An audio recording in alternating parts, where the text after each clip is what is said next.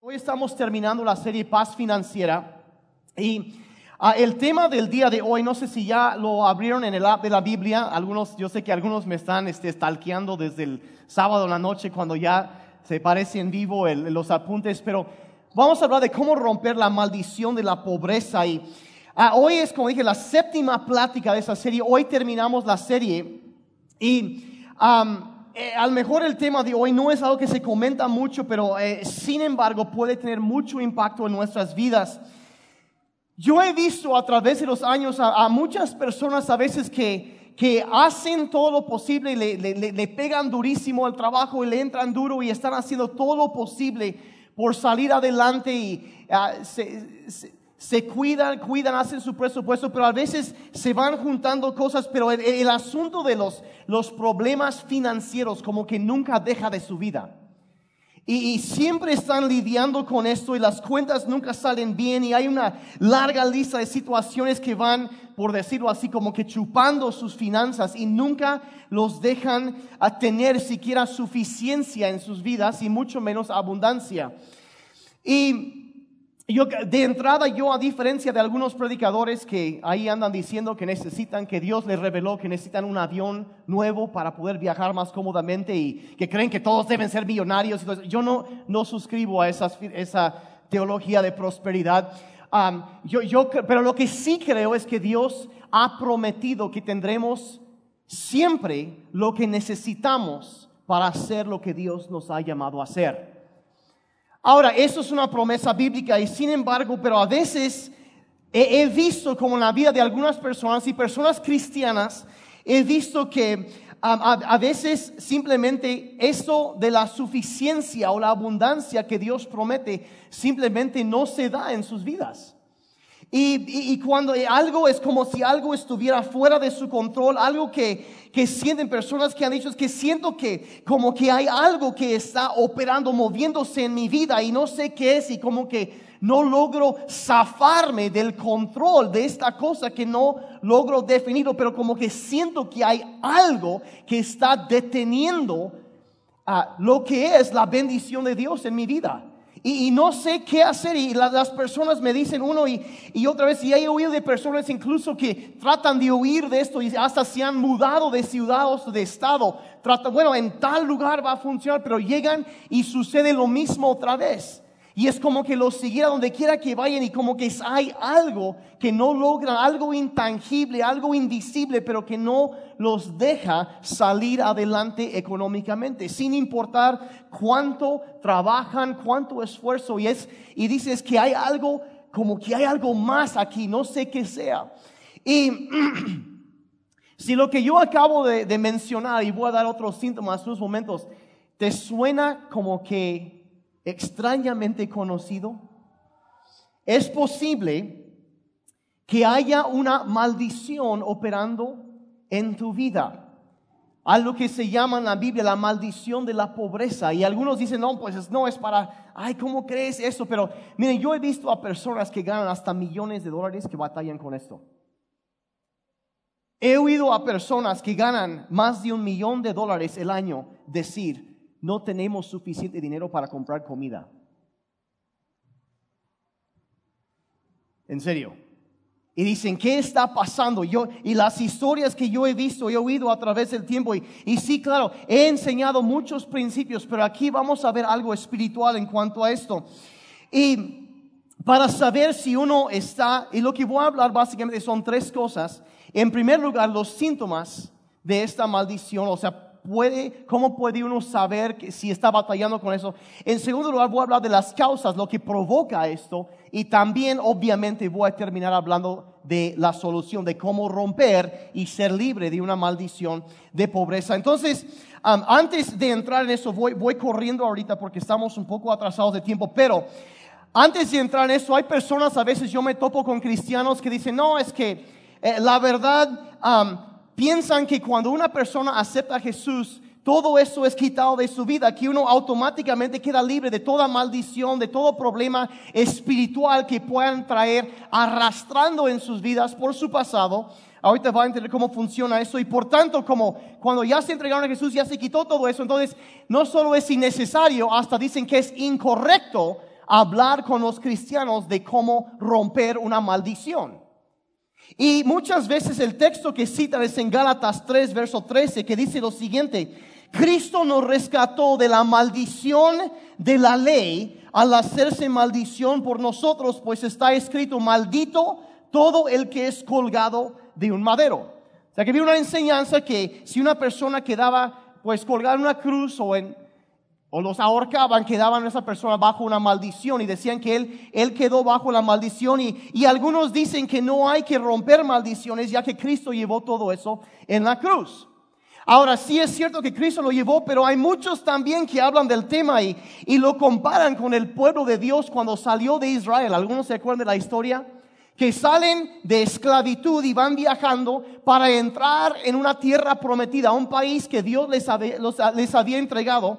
Y vean lo que Dios le dice aquí a Josué, el líder de Israel, antes de que ellos iban a invadir y tomar esta tierra que Dios les había dado. Josué 1.3 dice, te prometo a ti lo mismo que le prometí a Moisés. Dice, donde quiera que pongan los pies los israelitas, estarán pisando tierra que les he dado. Les he dado. Entonces está hablando ya tiempo pasado. Dios dice, ya les he dado esto. Ahora, en este momento ellos están parados fuera de la tierra prometida, a punto de entrar y conquistar ese lugar. Y Dios dice, ya se los di. Pero, entonces podríamos decir que empíricamente Dios ya había dicho, ok, esto es lo que les entregué, ¿verdad?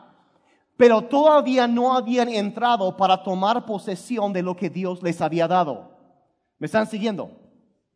Y, ellos tenían, y, créanme que cuando ellos iban a entrar a esa tierra, créanme que no era de que nomás iban a pararse y decir a la gente que vivía ahí, ah, ah, ¿saben qué nos pertenece? Gracias a Dios, ¿no? Y se iban. No, tenían que pelear por lo que Dios ya les había entregado. Tenían que conquistar, tomar posesión de las promesas que Dios había dado para ellos.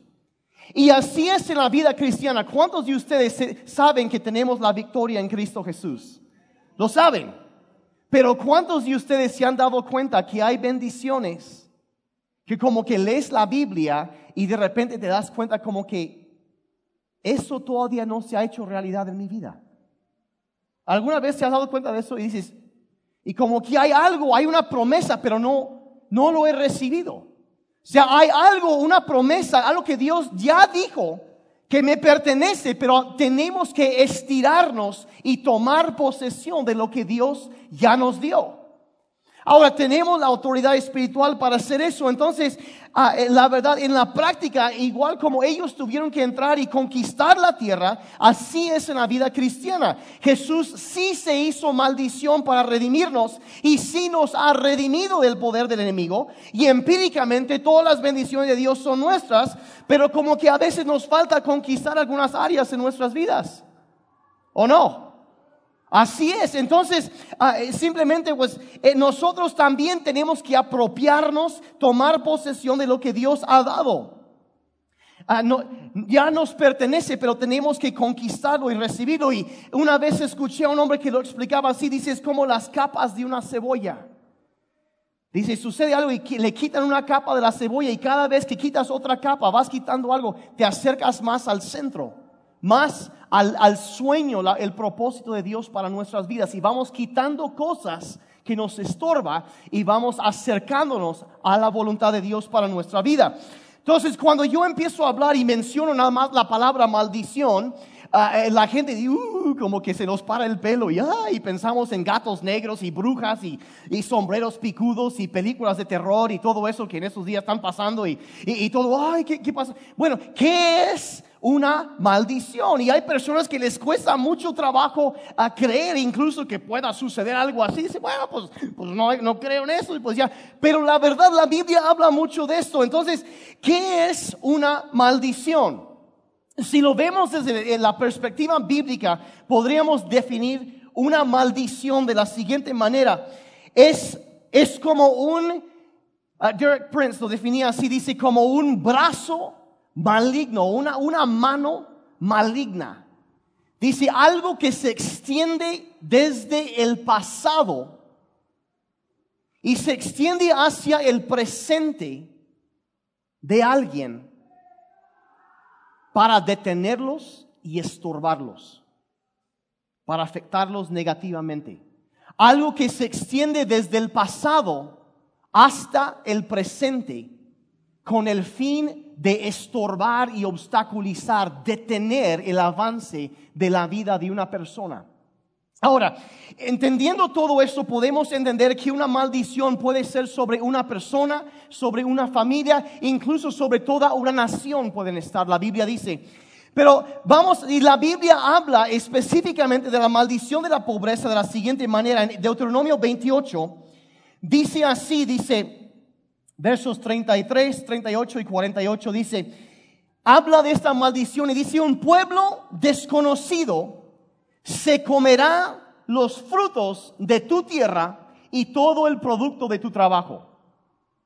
Entonces está hablando de que una persona, eh, o sea, que tú vas a estar trabajando y vas a estar sembrando y luchando por salir adelante. Dice, pero alguien que tú no conoces se comerá el fruto de tu tierra. O sea, lo que tú siembras, alguien más se lo va a comer. Y lo que tú trabajas, alguien más se va a quedar con la ganancia de lo que tú trabajaste. Dice, y para ti solo habrá opresión y malos tratos cada día. Suena bastante feo eso, ¿no? Y, ay, jole. Y, luego sigue adelante, 38, vean esto, dice, sembrarás en tus campos mucho, pero cosecharás poco, porque las langostas devorarán tus plantíos. Cultura agrícola, y lo que está hablando aquí es, o sea, en ellos, en ese entonces era sembrar en tus campos, eh, podríamos interpretar eso hoy en día como sembrar en tu negocio, invertir en tu negocio, invertir mucho, invertir mucho. Dice, pero cosecharás poco. Como que las inversiones no van a rendir. No va a suceder, dice, porque habrá algo que llega a devorar, a comer lo que tú, tus campos, tu negocio produce. Algo llega y se lo va a comer. Y luego eh, más adelante dice en el verso 48, dice, y por esto dice, sufrirás hambre y sed, desnudez y pobreza extrema. Ahora yo sé que eso no es el pasaje más motivador que hemos escuchado en mucho tiempo.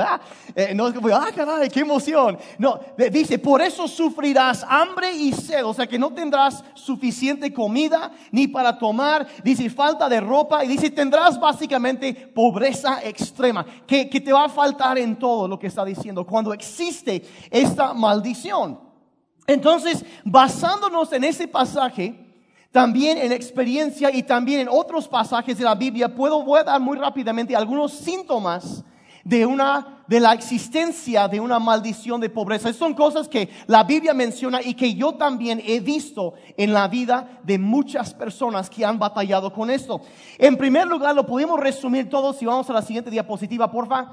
Que, que, que básicamente lo resumes así como continua insuficiencia económica. Eso es, se resume una persona que no importa qué hacemos, nos esforzamos, nos fletamos y trabajamos, pero nunca salen, nunca hay suficiente. Continua insuficiencia económica.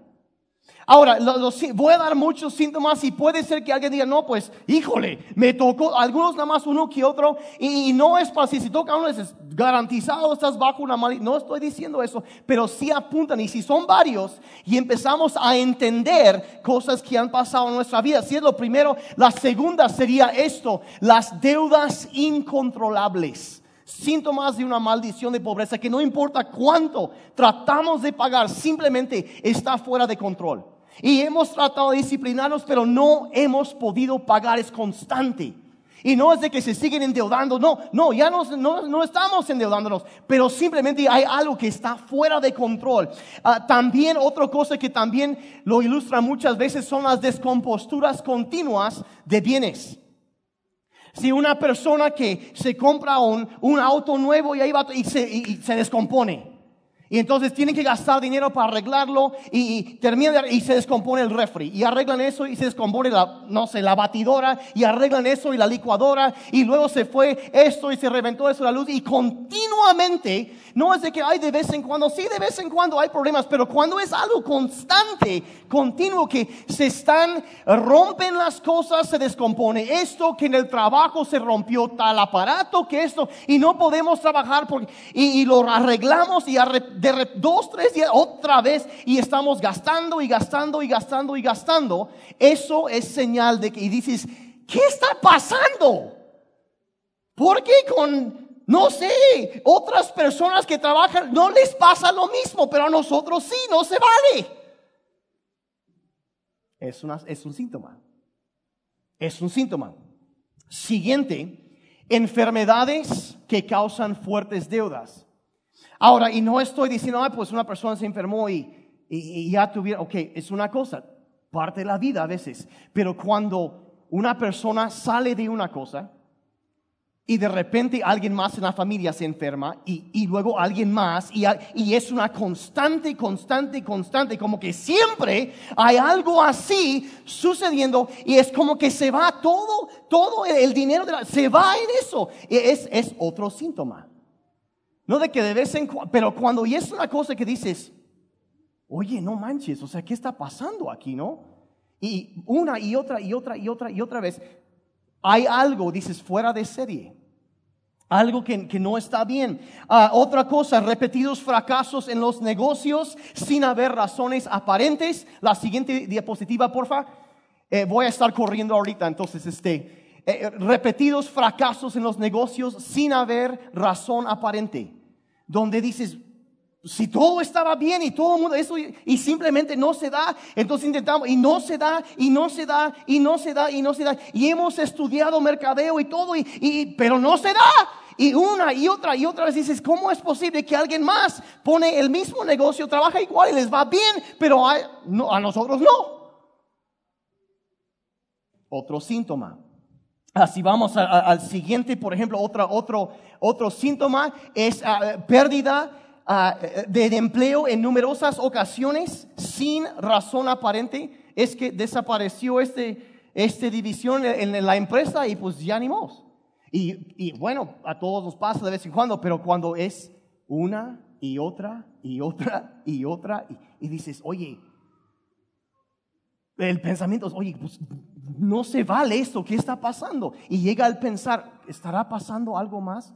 Bueno, ah, seguimos. ah, otra cosa también que yo he visto que muchas personas que batallan con esto pasa en su mente es esto, el temor constante a la destrucción, el temor de quedarse en la ruina de que viven con eso, o sea, de, que es, eh, eh, y, no, no es solo para personas que no tienen, de, veras, hay, yo conozco a personas que tienen mucho, pero viven con un constante miedo, un temor a la destrucción, de quedarse en la ruina económica.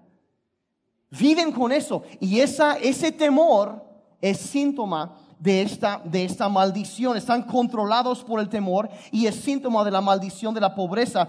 También está el afán de ganar siempre más, pero sin disfrutarlo, sin disfrutarlo.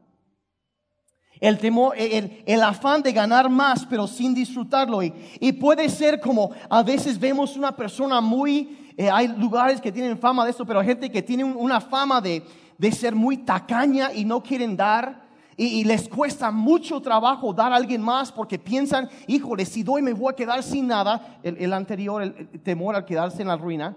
Y luego cuando leen pasajes de la Biblia, por ejemplo, cuando Dios dice, Dios ama el dador alegre, y dicen, ¿cómo? ¿Cómo dar con alegría? O sea, no, eso está raro y no entienden eso. Y es parte de lo mismo que no pueden ah, simplemente, no, no pueden comprender cómo puede ser posible el dar con alegría. No, pues no, no, no, no, ¿cómo crees? otro, otro ejemplo de esto es el sentir culpa al gastar dinero, aún en cosas necesarias. Que se sienta así como que hay un ataque de culpabilidad que viene a su vida cuando están, ah, cuando quieren necesitan comprar hasta la despensa, se sienten culpables a la hora de gastar dinero aún en cosas necesarias. Ya no en cosas, sino en cosas necesarias. Eh, también, eh, o, como dicen por ahí, ganar bien, pero simplemente nunca tener suficiente. Les dije ahorita de una pareja que, yo escuché que ellos decían, el, el esposo tenía un salario fijo de un millón de dólares al año. Y la esposa le dijo a, un predicador, dice, no tenemos dinero para la despensa. Así. No hay dinero para la despensa. Y, uno se queda, ¿cómo? Pero hay un pasaje en la Biblia donde, donde Dios está, ese mismo en Deuteronomio 28, que no se me pasó meter este verso ahí, dice, recogerás tu grano en un saco roto. O sea que tú vas a recoger lo que tú recibes de tus trabajos entonces, y lo vas a ir cargando, pero imagínense un costal que está roto abajo y tú vas todo tranquilo, pero se está tirando allá y de repente se te queda vacío el saco, me explico. Es lo que está diciendo, son síntomas de esta maldición de pobreza. Entonces, esos son eh, simplemente que el dinero no rinde. Y no sé qué pasa. Dice, yo gano tres veces más que mi vecino, pero no hay, no tenemos, simplemente algo se está descomponiendo, alguien siempre hay gastos extraños todo el tiempo. ¿Qué, qué está pasando? Y mis vecinos parecen tener todo lo que es, pero no logramos salir adelante nosotros. ¿Qué está pasando en nuestras vidas? Bueno, esos síntomas, eh, hay más también, pero eso es como que lo más común, vamos a decir, síntomas. Ahora, si esos son los síntomas, vamos a decir que podemos diagnosticar la situación. Pero hay que entender cómo es entonces, bueno, ok, vemos eso y uno dice, híjole, al parecer hemos estado batallando en contra de algo que está fuera de nuestro control. Ok, bueno, entonces hay que entender, entonces esta es la primera, la segunda parte aquí es, entonces, ¿cuáles son las causas de una maldición de pobreza? O sea, ya vimos los resultados, pero ¿qué es lo que provoca o causa la maldición de la pobreza? Y hay, es muy importante, si traes tu Biblia o el app de la Biblia, resalta este verso, Proverbios 26, verso 2. Es absolutamente crucial este pasaje. Parece que hay un coche allá afuera que necesitan mover. entonces, Proverbios 26, verso 2 dice lo siguiente, como el gorrión en su vagar y como la golondrina en su vuelo, así la maldición nunca vendrá sin causa. Entonces tenemos que entender, si no hay causa, no habrá maldición. Y si es que hay una maldición es porque hubo una causa. Entonces podemos saber que si nosotros eliminamos la causa, ya entonces se puede quitar la maldición, me están explicando. Pero si seguimos viviendo con algo que es una causa de maldición, entonces nos estamos abriendo a que nos afecte alguna maldición espiritual, algún problema espiritual en nuestra vida. Entonces, cuando hay una maldición, hay una causa. Y cuando se trata, de, se trata con la causa, entonces la maldición se puede quitar. La causa podemos decir que es lo que abre la puerta a la maldición. Y, y, uno, y se tiene que cerrar esa puerta si uno quiere ser libre de esa maldición. ¿Sí me están siguiendo? Es eh, causa y efecto aquí. Y antes de seguir, necesito hacer, ¿cuántos de ustedes han oído hablar? Y yo sé que me estoy clavando un poco más profundo que lo que normalmente hago los domingos, pero ¿cuántos han oído hablar en algún momento de los, dos términos? El pecado, hemos oído de eso, pero ¿cuántos han oído hablar en algún momento de lo que es la iniquidad? Pecado e iniquidad. Y hay que hacer una pequeña distinción entre esas dos cosas porque todos sabemos que el pecado es simplemente desobedecer a Dios, ¿verdad? Eso es lo que significa el pecado. Pero la iniquidad, lo que viene siendo, todos hemos pecado. Pero la iniquidad se refiere a los pecados de nuestros antepasados. Los pecados de nuestros papás, abuelos, bisabuelos, tatarabuelos, los, esos, cuando la Biblia habla de iniquidad, a eso se refiere. Ahora, eh, y entonces por, y hace una distinción en, esas dos cosas. Entonces, eh, cuando entramos, y por ejemplo, y voy a dar un ejemplo, Jeremías 5, verso 25, y este pasaje está hablando de la presencia de lluvia. Ahora, en una, en una eh, les dije que es, eh, es una, una cultura agrícola cuando se escribió esto. Obviamente la lluvia para un campesino es algo muy importante, ¿me explico? Es lo que permite que la, eh, lo que se siembra pueda crecer. Y más en un ambiente tan árido como es el Medio Oriente. Entonces era muy importante. Entonces, pero vean lo que Jeremías, Dios hablando a través de Jeremías, habla acerca de la lluvia. La siguiente diapositiva, por favor, Jeremías 5:25. Dice, las iniquidades de ustedes les han quitado estos beneficios. Dice, y sus pecados los han privado de estas bendiciones.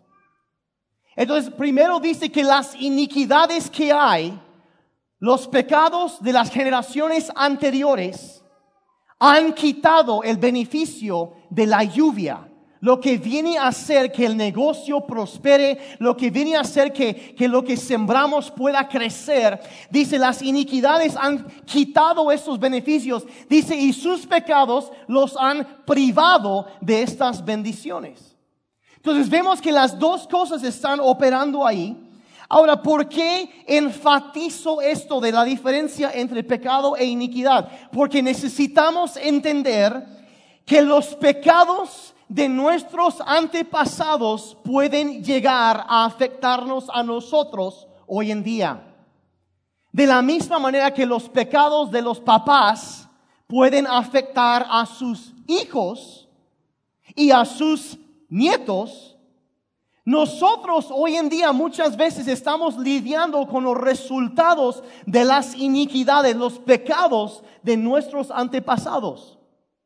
Y por ejemplo, cuando tú ves a una familia que está, por ejemplo, eh, eh, el, el, tatarabuelo se divorció y volvió a casar, y divorció y, y luego de repente sus hijos de él Ah, lo mismo mucho y empiezas a ver que una familia hay mucha gente que se divorcia y se vuelve a casar y ves como que hay una, una tendencia en una familia hacia el divorcio, la separación y sus matrimonios sufren muchísimo es porque ya han dado lugar a una maldición de divorcio que viene sobre toda una familia.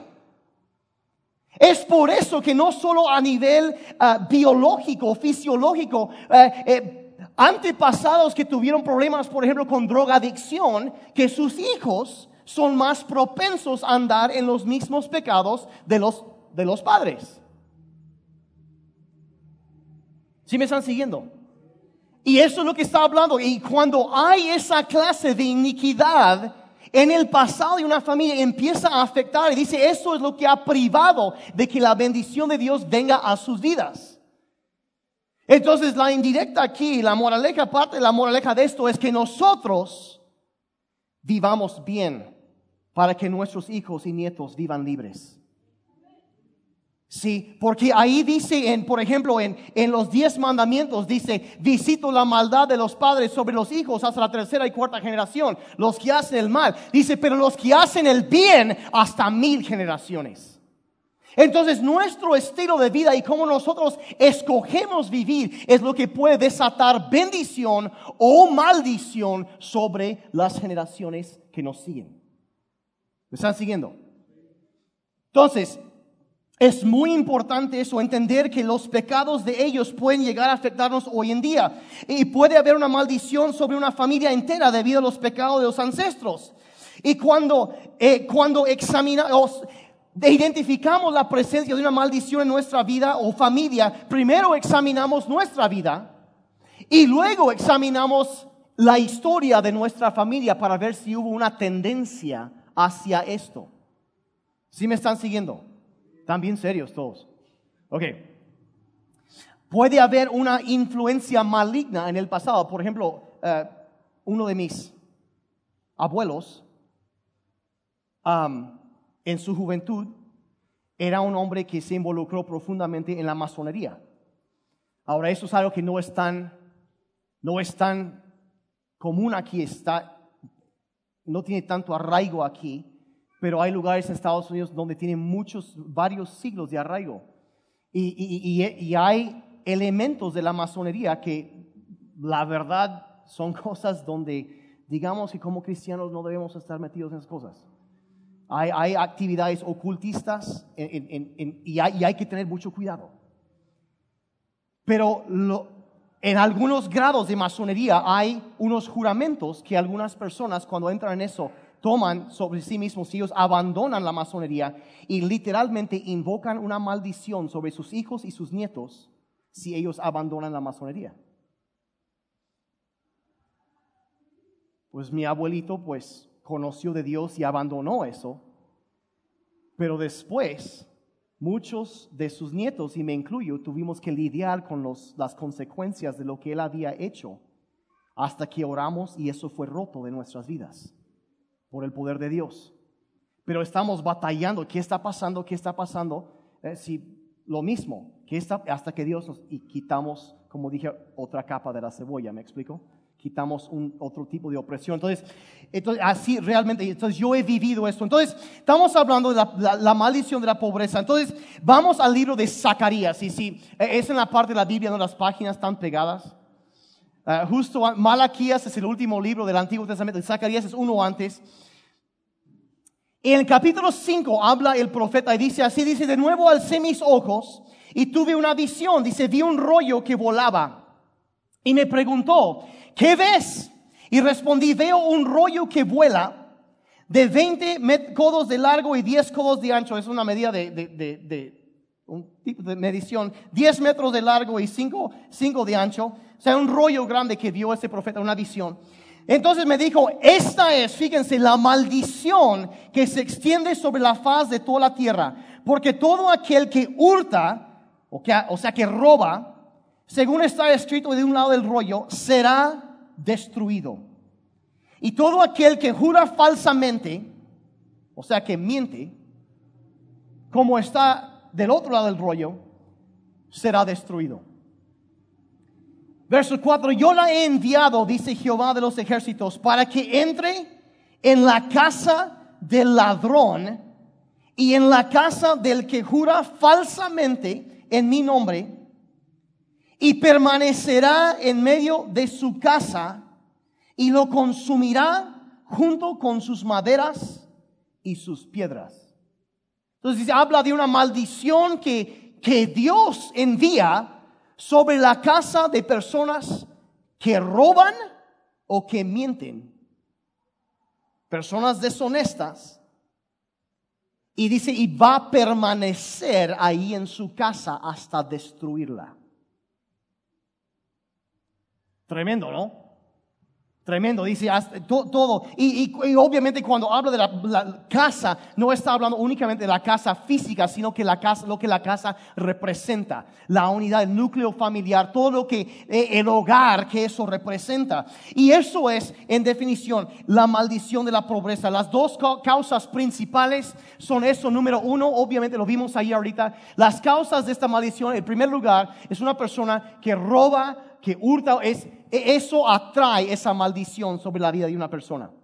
De un ladrón, una persona deshonesta que, que estafa, roba a otros, eso atrae esa maldición sobre ellos. En la segunda causa también es, son las mentiras o cualquier otra forma de deshonestidad. Cuando practicamos la deshonestidad, estamos atrayendo una maldición sobre nuestras vidas. Entonces, ahora esos son los principales que la Biblia menciona. Ahorita voy, a ver muy rápidamente los casos de esto. Ah, pero y puede ser que eh, haya por resultado de otros pecados o iniquidades. Pero en cuanto a eso, hay dos áreas específicas que, que vemos en cuanto a esos dos. El primero lo encontramos en Malaquías 3, verso 10, en cuanto a los robos y hurtos. Dice así, dice, ¿acaso Dice, dice, la nación entera me está robando y por eso cae una maldición sobre todos ustedes. Se puede haber una maldición de pobreza sobre una nación entera. Dice, y, Dios dice que la razón es, dice, la nación entera me está robando y por eso cae una maldición sobre ustedes. Entonces sabemos que eh, la maldición de Dios, ya lo vimos en Zacarías, viene sobre personas que roban. ¿Sí? ¿Me están, me están siguiendo? Ya, ya quedó bien claro eso. Pero hay personas que hasta Dios le roban. Dijeron en la tele, aunque usted no lo crea, que hasta Dios se atreven a robarle y con este resultado y el verso anterior, el verso 8 dice, ¿acaso puede el ser humano robar a Dios? Pues ustedes dicen, me están robando. Dice, y todavía preguntan, ¿qué le hemos robado? Dice, en los diezmos y en las ofrendas.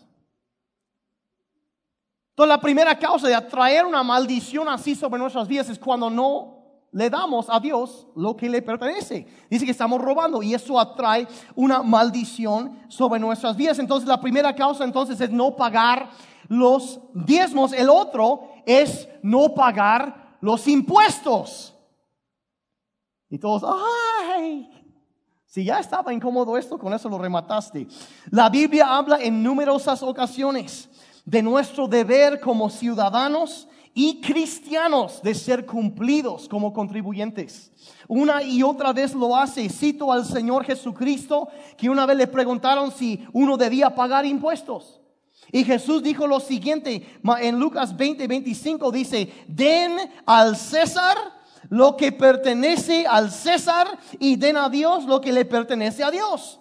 Ahora, ¿qué es el César? Bueno, es el gobierno, la autoridad, los impuestos. ¿Qué le debemos a los los impuestos. ¿Y qué le debemos a Dios? Los diezmos, así de fácil. Tan sencillo, Pablo escribió a los romanos, Romanos 13, versos 1 y 2.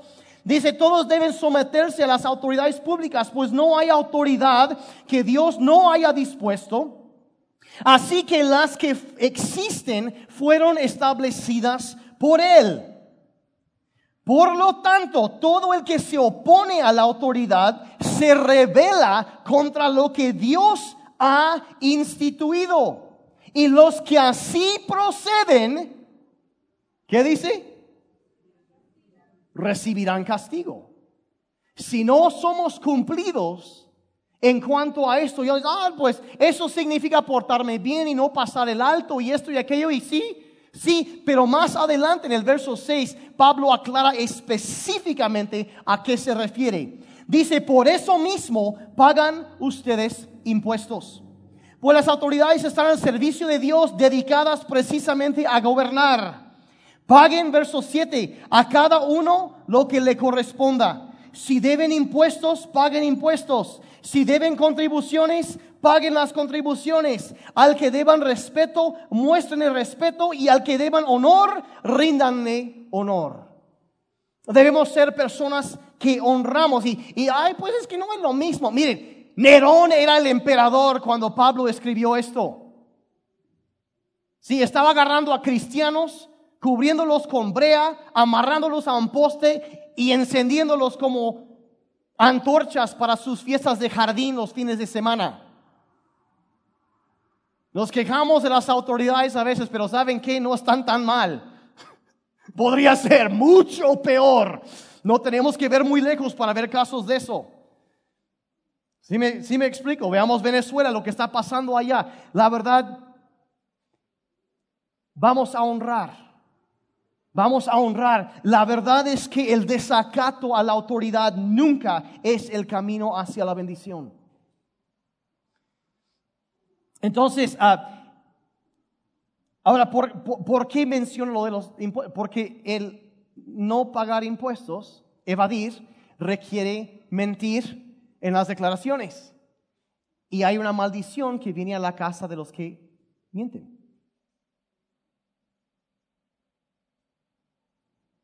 También serios. ¿Ok? ¿Todos bien hasta ahí? Entonces son las causas. La deshonestidad, el robo, las estafas. Eh, vivir así atrae una maldición sobre nuestras vidas.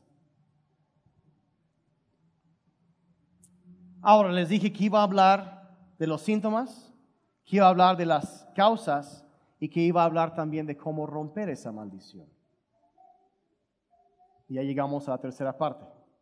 Entonces, si eso fue incómodo, pues ya Vamos a, entonces, no es mi propósito únicamente informar y asustarles o algo así.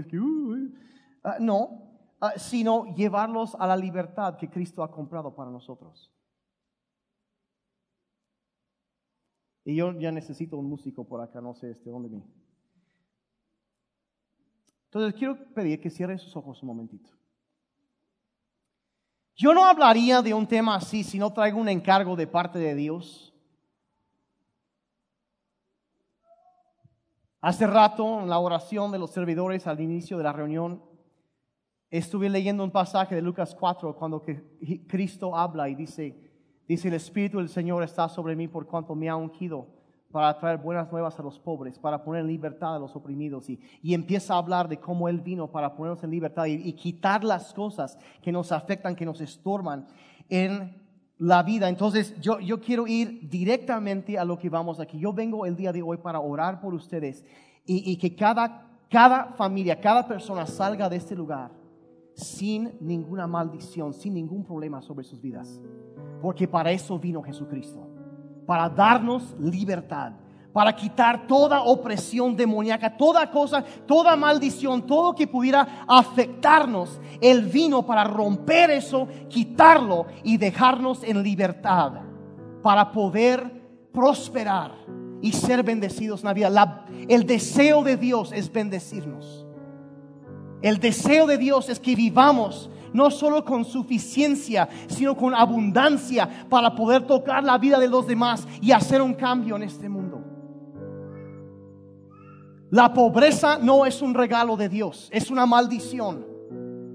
Y Dios viene para romper y quitar eso. Entonces, ahí en sus lugares, quizá algunos, yo no sé, quizá, quizá no fue para todos. Dice, bueno, está bien, o sea, yo no sé a qué se refiere eso. La verdad, por mucho tiempo, mi familia, vivía bajo esto. Y se rompió y se quitó y la verdad se cambió por completo la situación financiera de mi familia después de esto. Pero si hay alguien que tú has, has identificado ahorita como que ahorita se quedó como que, híjole, yo me preguntaba, ¿qué está pasando? ¿Qué es lo que? Y esto ahorita como que te trajo claridad y entendimiento ahí. Yo les quiero pedir con todos los ojos cerrados. Obviamente lo que dije hace unos momentos eh, eh, es lo primero que tienes que hacer. Si tú quieres que se rompa eso, se quita, lo primero que tienes que hacer es cerrar la puerta. Hace rato hablé de cómo, cómo la maldición nunca vendrá sin causa. Y si hay algo en nuestras vidas donde estamos practicando la deshonestidad, alguna clase de robo, de, de, estafando otros, haciendo algo, necesitamos eh, arrepentirnos de eso y dejarlo, pedir que Dios nos perdone para poder seguir adelante. Porque mientras sigue eso ahí, sigue atrayendo esa maldición sobre nuestras vidas sigue atrayendo eso. Sigue atrayendo.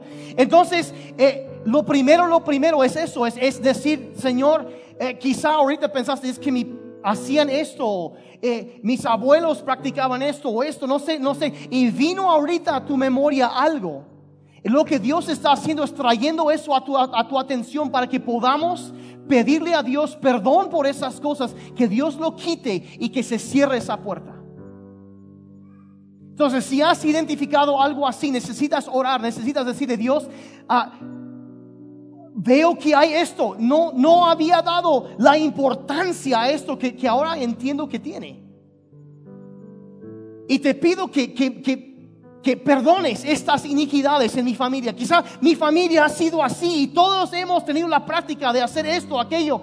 Y ha sido una, no solo un pecado en mi vida, sino una iniquidad que viene generación tras generación en mi familia y los afecta. Y yo ahorita lo acabo de entender.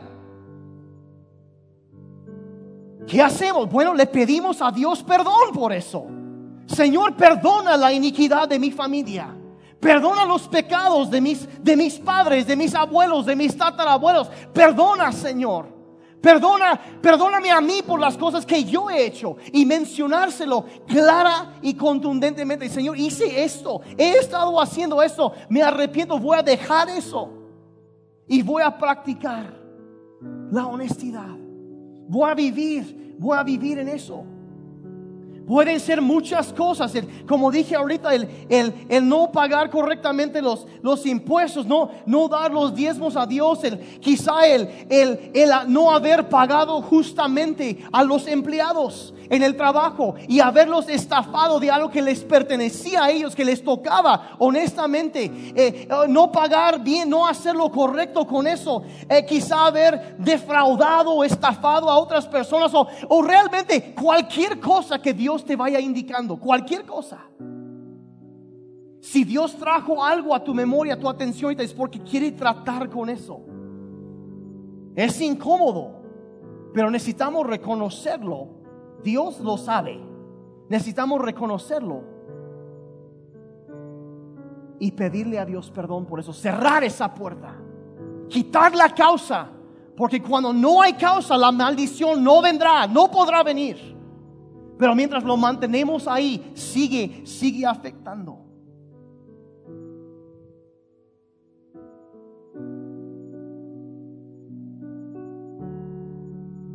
Ok, siguen. Si hay algo que necesitan mencionar, háganlo, háganlo.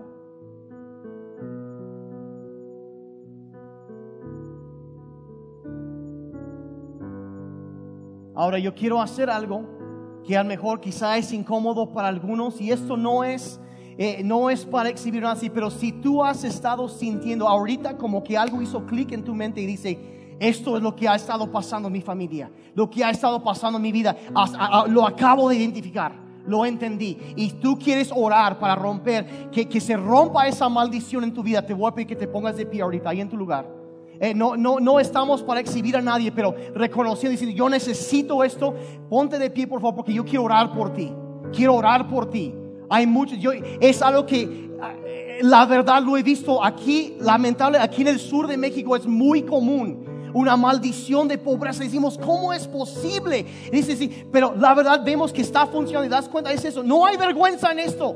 Simplemente es decir, yo necesito la ayuda de Dios.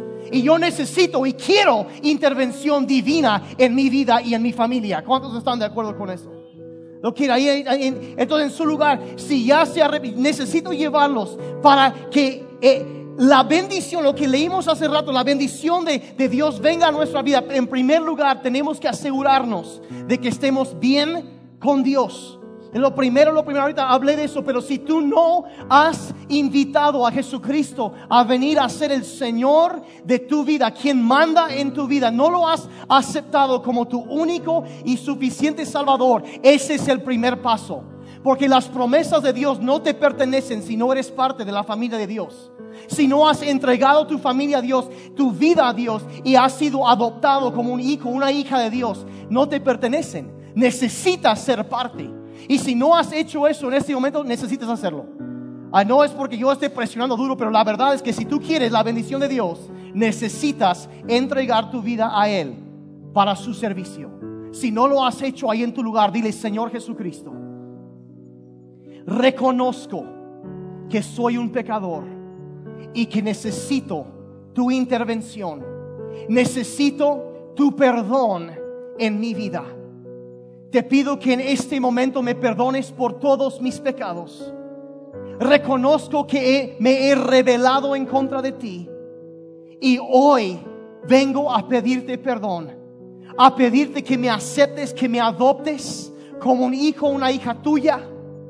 Y que a partir de este momento, que Jesucristo sea el Señor de mi vida que las promesas que Él dio sean derramadas sobre mi vida y que yo pueda caminar en libertad de este día en adelante. En el nombre de Jesús, gracias por adoptarme. En el nombre de Jesús, en el nombre de Jesús.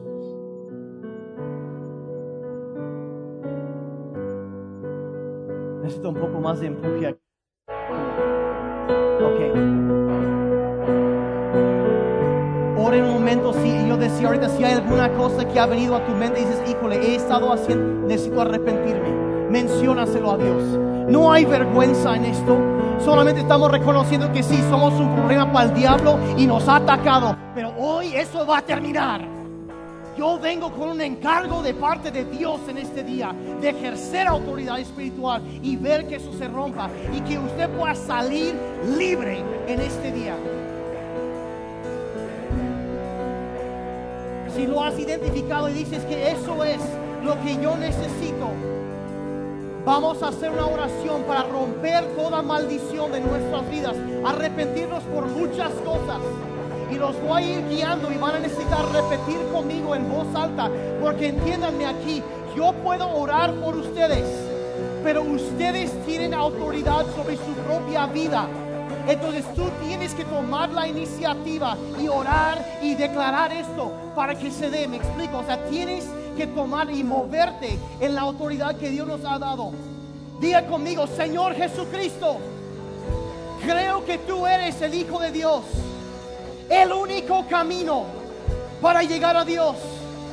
Que tú moriste en la cruz por mis pecados y que resucitaste de entre los muertos. Renuncio en este momento a toda mi rebelión, a todos mis pecados y me someto a ti como mi Señor. Confieso todos mis pecados ante ti y te pido tu perdón, especialmente cualquier pecado que me haya expuesto a una maldición. Te pido también que me liberes de las consecuencias de los pecados de mis antepasados. Si hay algún pecado que ha venido a tu mente ahí, menciónaselo a Dios. Voy instantes para que lo mencionen ahí en su lugar. Señor, ha habido esto, esto, aquello.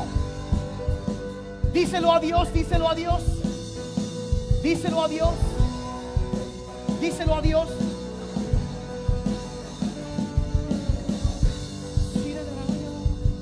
A seguir adelante. Por un acto de mi voluntad, decido perdonar a todos los que me han hecho daño o juzgado mal, tal como quiero que Dios me perdone a mí. Eso es importantísimo. Y si necesitas perdonar a alguien, soltar algo, hazlo. Hazlo, suéltalo, suéltalo.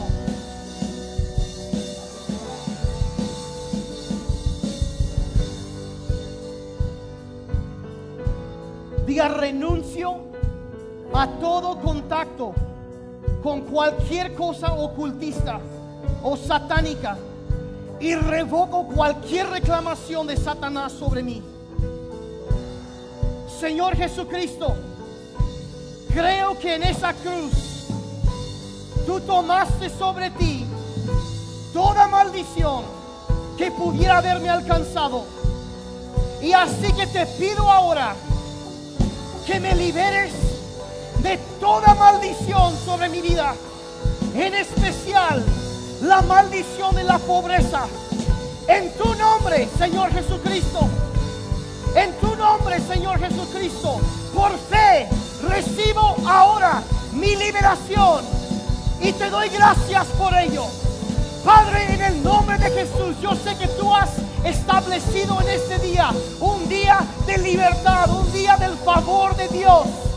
Y Padre, en este momento tu pueblo se ha presentado delante de ti, se ha puesto a cuentas contigo. Y Padre, en base a eso y por el poder de Jesucristo, por su sangre, lo que hizo en la cruz, yo declaro en el nombre de Jesús que toda maldición es quitada de sus vidas. Toda maldición de pobreza, de enfermedad, de escasez, insuficiencia es rota, es quitada en el nombre de Jesús. Y donde había maldición, tú lo conviertes en bendición. Padre, yo declaro la bendición tuya sobre ellos. Que toda maldición es quitada y la paz, la bendición del omnipotente viene sobre sus vidas. Lo declaro en el nombre de Jesús. En el nombre de Jesús, den un aplauso fuerte al Señor. Libertad hay en la casa. Libertad hay en la casa.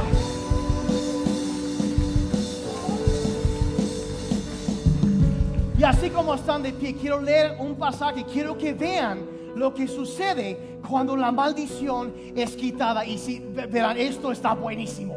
Si todo lo que dije llegué para que quería decir esto, ¿ok? A esto, entonces abran bien sus oídos y su corazón para escuchar esto. Cuando se quita, ¿qué es el resultado de la obediencia? Cuando se rompe eso, eso que viene a cuando se rompe, ¿qué es lo que sucede? Regresamos a Malaquías 3 y dice, traigan, dice, los diezmos a la tesorería, hay, alimento en mi casa, dice, pruébenme ahora en esto. Dice Jehová de los ejércitos, si no, abriré las ventanas de los cielos y derramaré sobre ustedes bendición hasta que sobreabunde. Vean, reprenderé también por vosotros al devorador que había algo que estaba devorando, comiendo ahí. Pero tú no tienes que, reprenderlo. Dios lo va a hacer. Él lo va a reprender, lo va a sacar, lo va a quitar. Dice, reprenderé el, el devorador y no destruirá el fruto de la tierra ni vuestra vida en el campo será estéril. O sea, tu negocio va a despegar. Dios va a empezar a bendecir. Él lo hace. Dice Jehová de los ejércitos. Y no solo es a nivel personal. Vean, esto es increíble. Dice, todas las naciones os dirán bienaventurados, porque será Oaxaca, serás tierra deseable, dice Jehová de los ejércitos. Serán bienaventurados, una tierra codiciada, una tierra bendita, codiciable, deseable. ¿Qué es la voluntad de Dios para sus hijos? Proverbios 22, verso 4. Riquezas, honra y vida son la remuneración de la humildad y el temor a Jehová. Riquezas, honra, vida es lo que Dios quiere para sus hijos. Salmo, y algunos dicen, bueno, algún día para cuándo, para cuándo, es para ahora. Salmo 118, 25. Oh Jehová, sálvanos ahora. Te ruego, te ruego Jehová, que nos hagas prosperar. ¿Cuándo? ahora. La bendición de Dios es que sean prosperados ahora, ahora, ahora.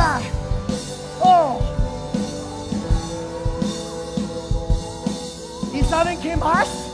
Porque eso no es todo, ¿eh?